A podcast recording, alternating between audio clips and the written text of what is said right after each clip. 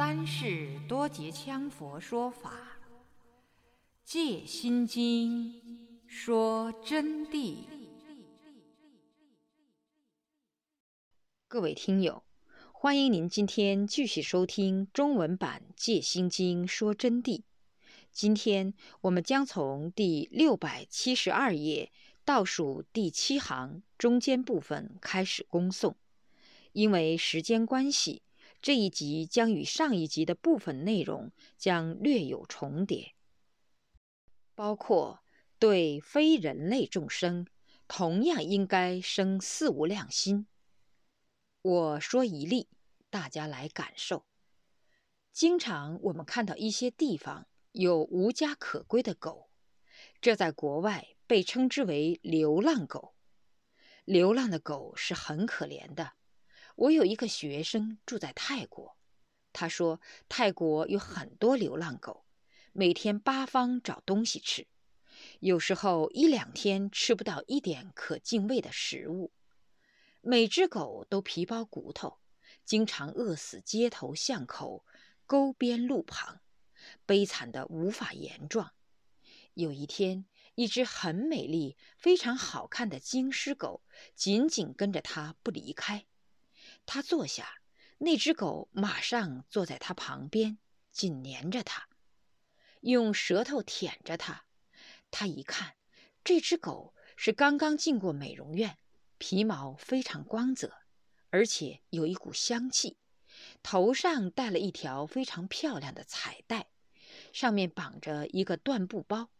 他打开一看，上面用中文和泰文写了一张纸条，文字说。亲爱的莫嘎金狮，指狗的名字。我只能这样了。我带你进了美容院，把你打扮的美丽。但愿你能遇上善良好心的主人。我为你祝福，请原谅我。我太穷了，实在无法养你了，只能离开你了。可怜你下一顿不知能否有食物可吃，我难过。但我没办法，没有东西再给你吃了，只能送你这条新的彩带。我想到你不会找吃的，孤独、恐怖、心慌在等着你，可我又有什么办法呢？我要活命，只得悄悄离开你了。我写不下去了，眼泪已经夺眶而出，心中唯一的安慰是总算送你进了美容院。对不起，对不起，我走了。当我的弟子念完这段文字，我无法不难过，因为我只是一个惭愧之人。我必须说，佛弟子同学们，你们可不能这么做啊！尤其是把他送进美容院，带上一条彩带，就认为对得起这只狗了。这个狗主人太恶毒了，他怎么办？离开他那一刻开始，他就被放进了地狱，怎么忍心啊？就是有一口饭也不丢掉，应该平分，否则这与杀死他有什么差别呢？与杀死人又有什么差别呢？更可怕的是，把他送进美容院打扮一番，带上一条好看的彩带，就把人家抛弃了。他不会找野食吃的。他怎么办？怎么办？难道这不残忍吗？其心何安啊？尤其是我们学佛的人，应该是宁愿自己饿死，也不要让众生悲惨可怜啊！这是基本的慈悲心啊！没有实相境的人是无法体会这种滋味的。你们想一想，如果是自己的孩子，他就不会这样对待了。当然，也有把孩子这么丢了的。孩子是人，还能说话，有可能找到好心的人救下。但狗却完全不同，它不会讲话求助，只有无法、孤独、悲惨、心慌、痛苦等等。如果它聪明的话，它还会在难过的情况下自杀的。我讲不下去了，现在。继续回到车祸这个例子上，假如这个车祸伤到的是你自己家里的，刚才说的同龄人的，他就是你的亲人、你的亲属。这个时候，你就会反观到你的悲伤的心境啊，心情啊，绝对不是平平淡淡的。敢说你看到他被碾到，你回家就根本不可能吃下去饭，你说不定痴呆在那儿坐着。如果是牵涉到你一个重要亲人，或者是得力干将被压住，这下。你才会体会到你的痛苦了的，这就同时说明凡夫的分别心，对众生的不平等心。那么你怎么会吞得下去饭呢？虽然同学们家里头的人都不会撵住，但你们可以想象啊，你们可以自己回光返照去意味，刚才上师给你们说的这个道理：你的亲人受到伤残惨状。你就无法承受了。那么这是什么原因呢？因为这个时候啊，你在悲伤自己亲人的前途重大伤残，牵连到接下来怎么办，所以心生悲望。那么心就产生悲心的妄想，乃至于你晚上还不能睡觉。这个时候你慌忙了，骑上自行车，开上你们的汽车，后有。马上到处奔走求救，想尽一切办法，希望能婉转局势。因此，你就可以劳其筋骨，饿其体肤，空乏其身，不惜其一切代价。若真发四无量心者，如果说是真正发了四无量心的人，则应对他人之一切，如自己的一切。都应该像对自己的人的一切，这就是四无量的实相境，是作为一个初学修菩萨行持的人必须要具备的行为。如果不具备这一行为，就无法证到真正的菩萨。就我刚才给你们讲的，要证实相境。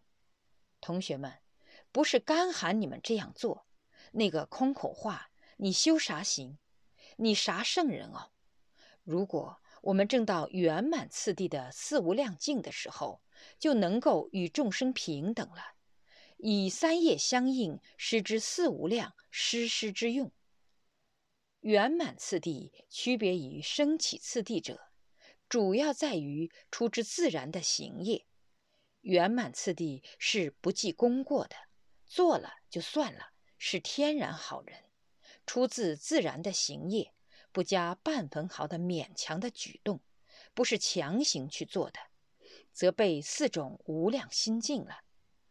在圆满次第的基础上，你们要好好听，同学们，进一步才能产生生缘不二次第的境，此为圣义之地。这个境就是为之圣义地了。大家同学们要注意，不要搞昏头了。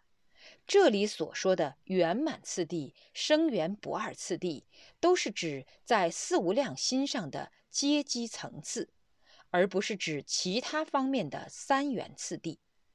好了，还是接着说四无量心到了生缘不二次第，叫圣义地，即为不染无着之四无量境，与般若有密切相关，此不做多解。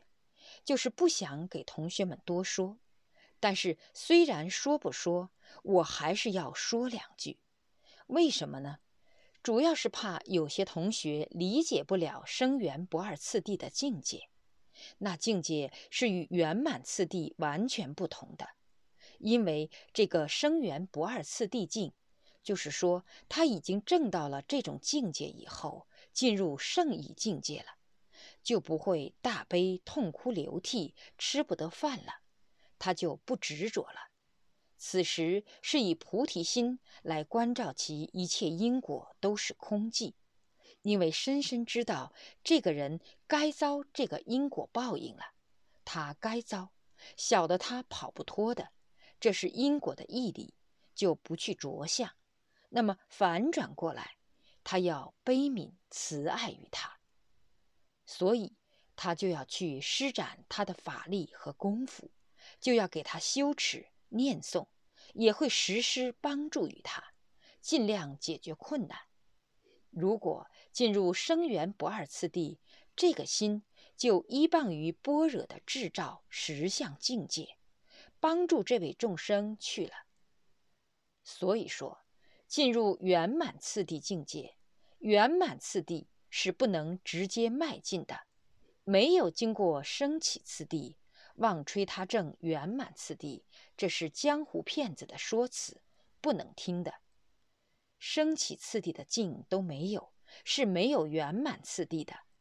圆满次第没有修起来，生圆不二次第就完全不会正道。这个是你们今后看待你们自己和对待他人的一个尺度。在圆满次第。四无量境的基础上呢，还要抓紧永恒不断的修和学，久之久之呢，自然的就证到生缘不二次第境了。行者于此静思，行者在这个时候自己又要开始用功了，马上就要想自己升起来没有。那么同学们，我告诉你们，你们现在就想。你们升起来没有？你们好好想一想，升起来了，那么你们回家最近这几天干了些什么？没有升起来，我可不可以升？因此就问同学们：如可升起，如可圆满。如果说没有升起，则应当下决心发心去生，行于三业，身、口、意都要相应起来。要使自己的四种无量心升起实相，升起实相，而后勤修六度万行，念念不忘，自觉觉他。那么慈悲喜舍的这四种心，你是不是像父母慈爱子女那样去慈爱众生呢？悲心。你是不是看到人们看到众生愚痴不懂，而你十分懂的时候，你是不是像亲人一样去照顾、去悲悯他们呢？喜心，你是不是看到对方很好了，一切都幸福了，那么你产生无量的高兴呢？舍心，你是不是看到他人与你素不相识的人？他为了某种事情要求某个东西，求取这个东西才能解决一切的用，包括求法，求你用关系帮助，你可不可以舍给他呢？施予他帮助呢？让他得到利益幸福，让他更好呢？这个地方，同学们要回光返照，对一切众生都应该回光返照。我们到底是不是这样做的？我看没有，你们是满身的疑心，指的部分同学一身的臭味，真是可怜。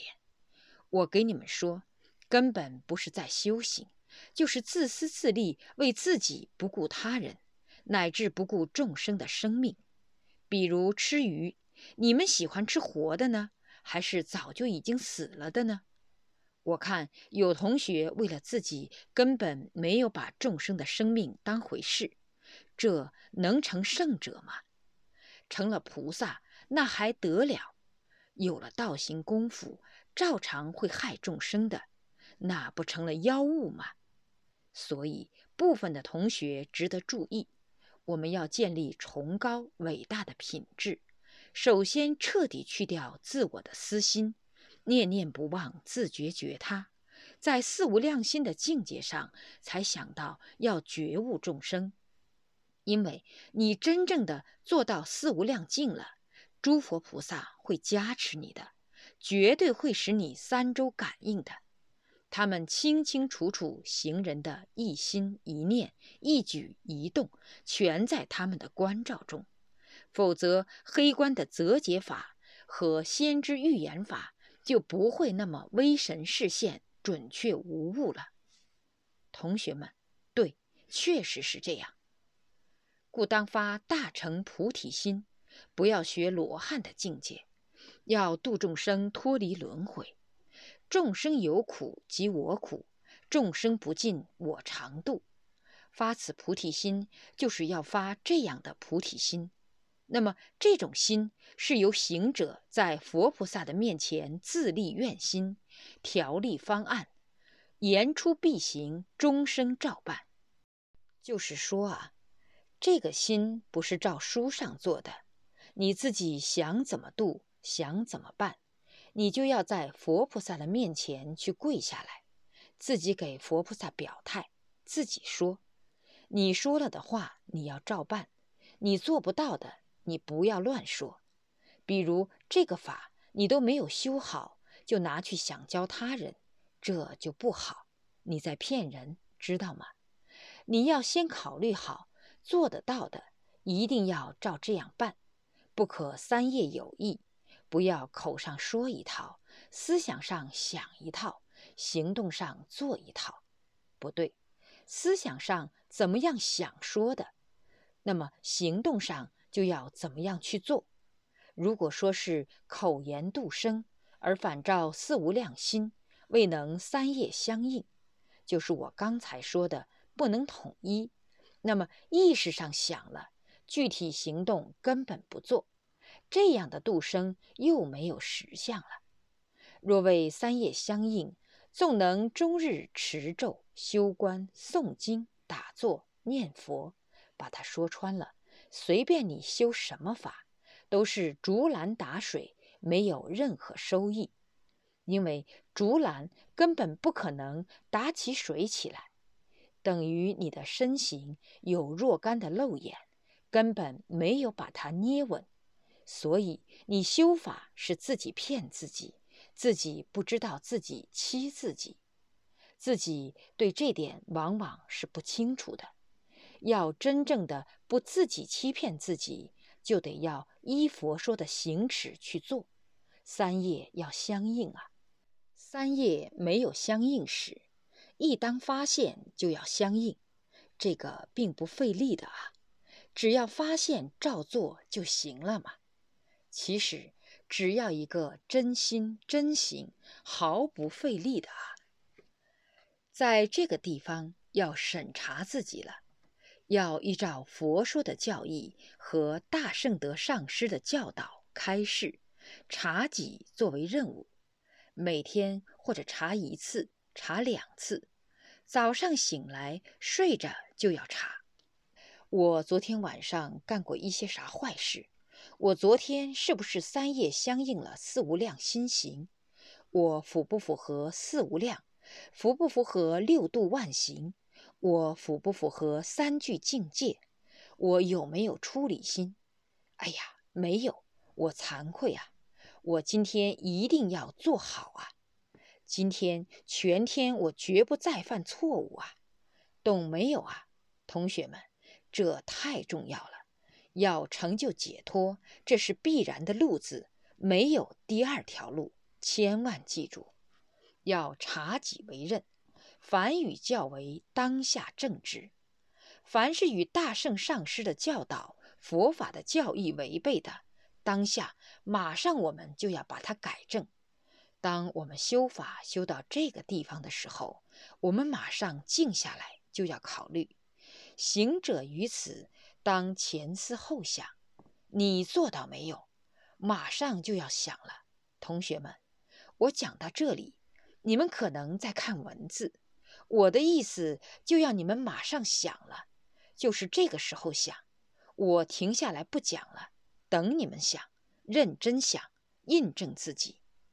你们今后用功也就是这样，你们马上想一想，我到底是怎么做的。今后用功就要用在这儿，就要观想自己，观想自己如果能忏悔、能改的，佛菩萨马上就帮助你了。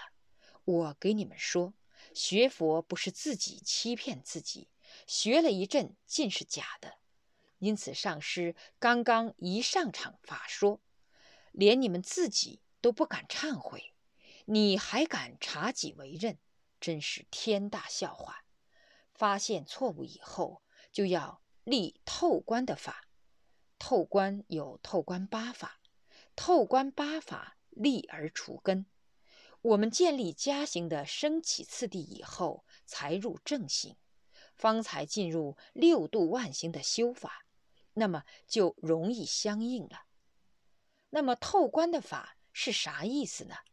在这里给同学们教一教，就是说我们选自己最重的错误，你先捡一个你最容易犯的错误，比如说一生最不好的习惯，那么这种罪过的，我先就在佛菩萨的面前下个决心，我坚决在好多天之内，两个月，我把它改正完成，我一定做到。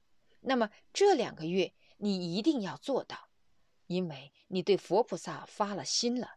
两个月要坚决完成，以后又再来攻克第二个难题。大难题攻了，小的轻轻迎刃而解，自然就果正行端。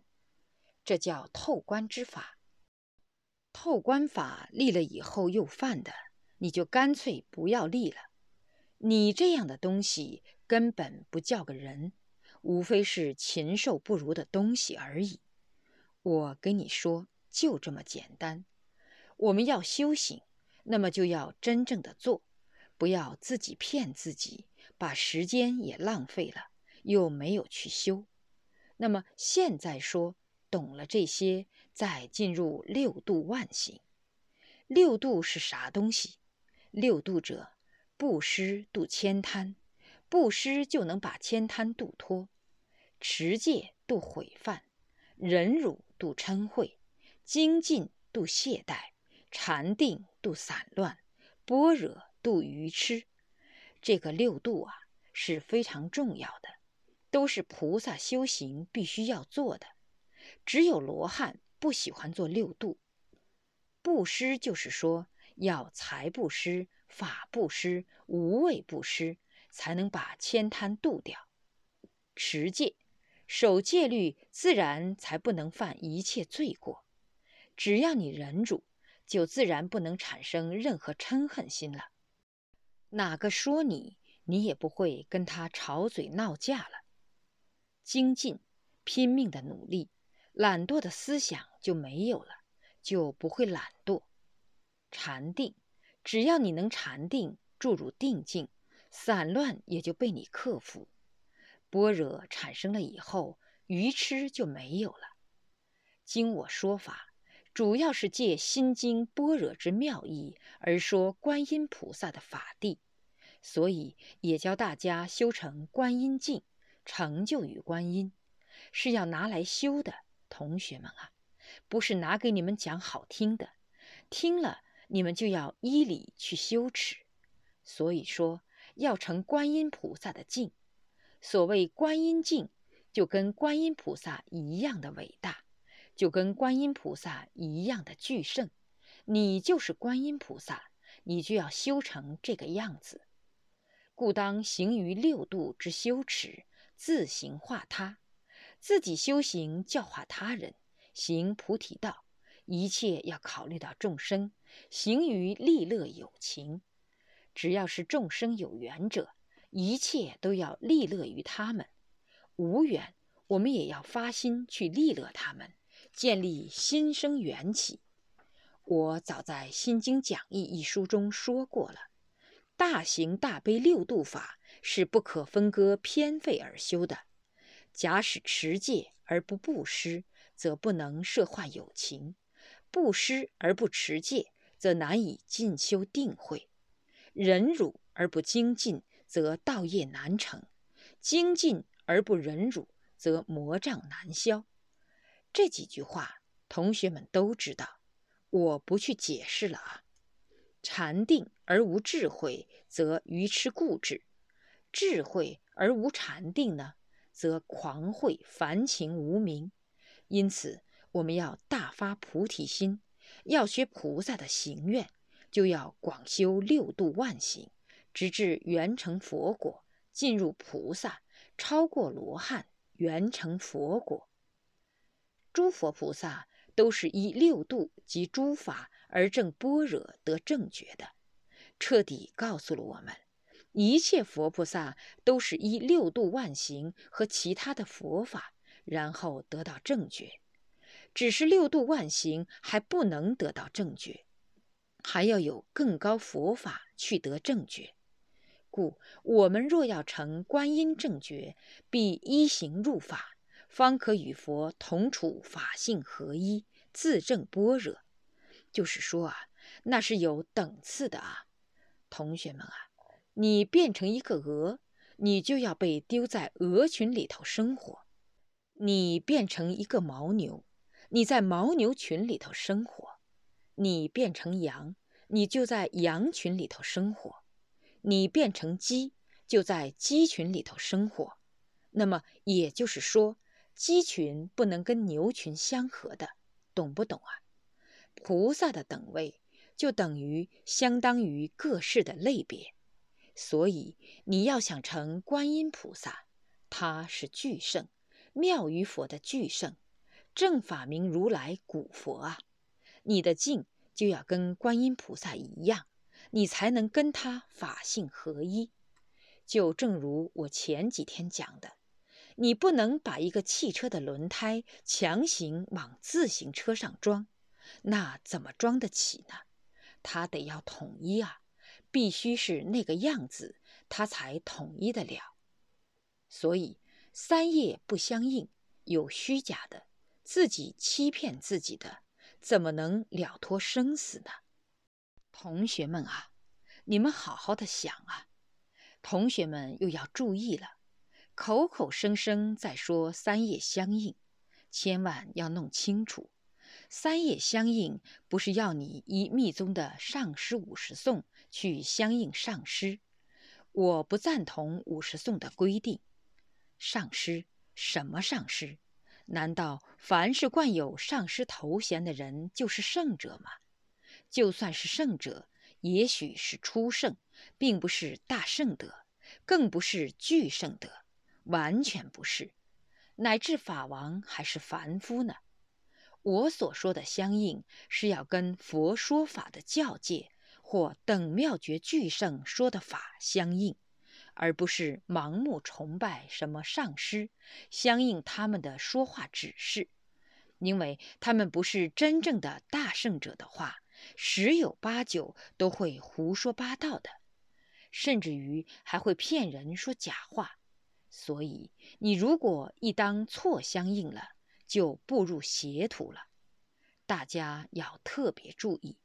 我一贯指的三业相应，都是对佛陀或等妙觉菩萨说法之法行怎么证得的具体修持而三业相应。